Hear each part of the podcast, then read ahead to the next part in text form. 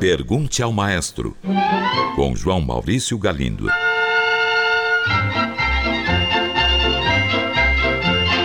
Olá, amigos. Um ouvinte enviou uma pergunta bem rápida e curta. É assim: Maestro, essa coisa que hoje em dia denominam funk é música?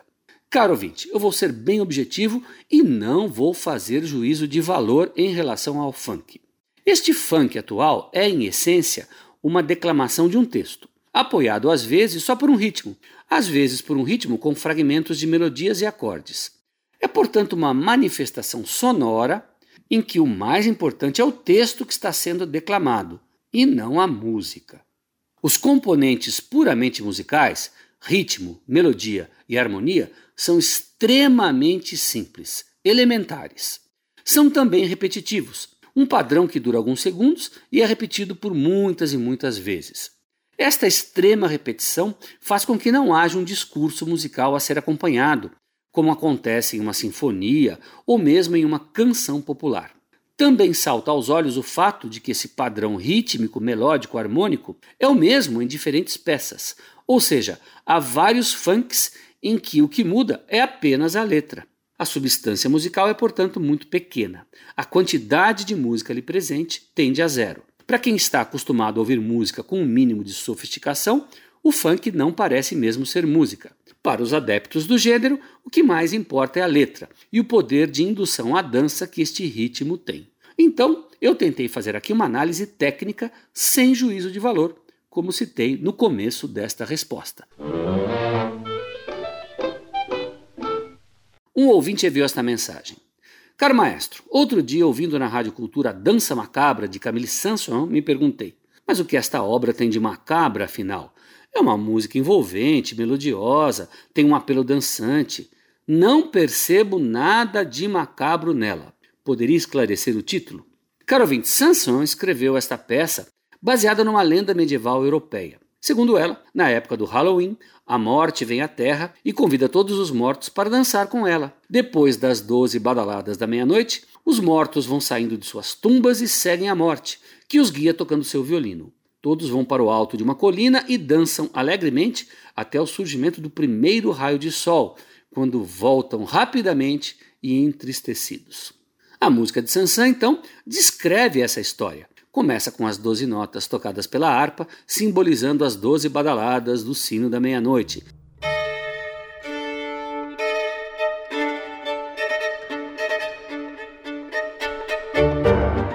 Em seguida, é ouvido o solo de violino da morte, que começa, aliás, com uma dissonância. Durante a obra, o compositor incluiu várias referências a histórias como Dies Irae, uma melodia medieval usada na Missa dos Mortos, ou o uso do xilofone como referência aos ossos dos esqueletos batendo uns nos outros. No final, um oboé imita o canto de um pássaro, anunciando o nascer do dia.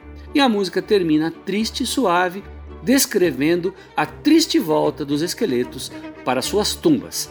De lá, eles só sairão daqui a um ano para uma nova festa. Um ouvinte pergunta: quem homologa um novo instrumento para ser usado em uma orquestra? Caro ouvinte, nenhum instrumento precisa ser homologado para ser usado em uma orquestra. O significado de homologar é confirmar ou aprovar alguma coisa ou algum acontecimento por uma autoridade competente, seja ela judicial ou administrativa. No caso de uma atividade artística, isso não é necessário.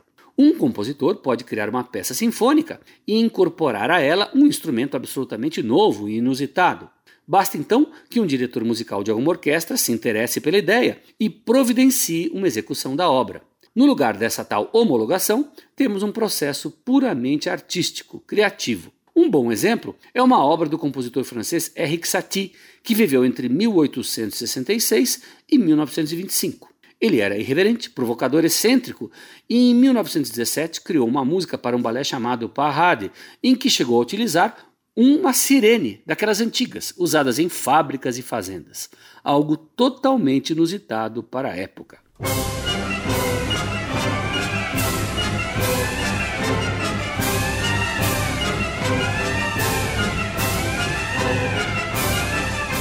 A obra teve sucesso e é executada até hoje com sirene e tudo. Nenhuma autoridade precisou homologar o seu uso.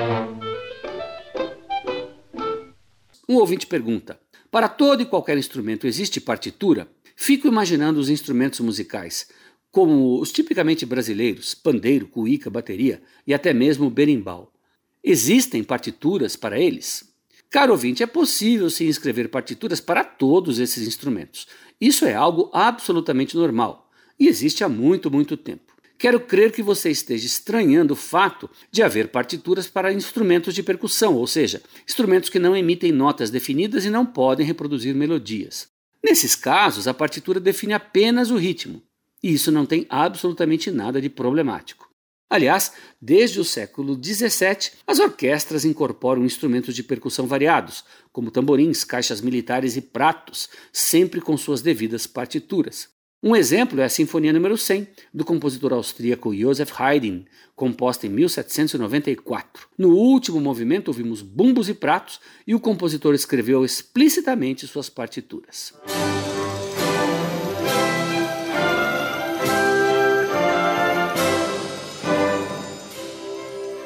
Aproveito para citar o compositor brasileiro Alberto Nepomuceno, que em 1891 incluiu um reco-reco em uma de suas obras sinfônicas, o Batuque, quarto movimento da série brasileira.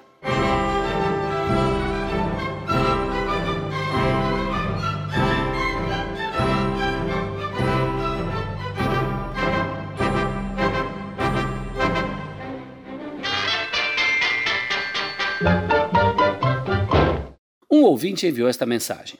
Encontrei na internet uma lista das obras de Beethoven classificadas pela ordem, sua descrição e data de composição. Por exemplo, Opus 1, primeiro trio para violino, piano e violoncelo de 1793.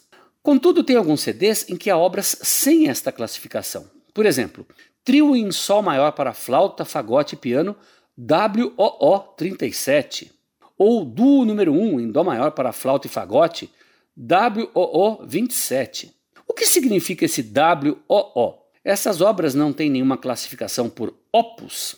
Caro ouvinte, as letras WOO são as iniciais das palavras Werke ohne Opuszahl, que em português quer dizer obra sem número de opus.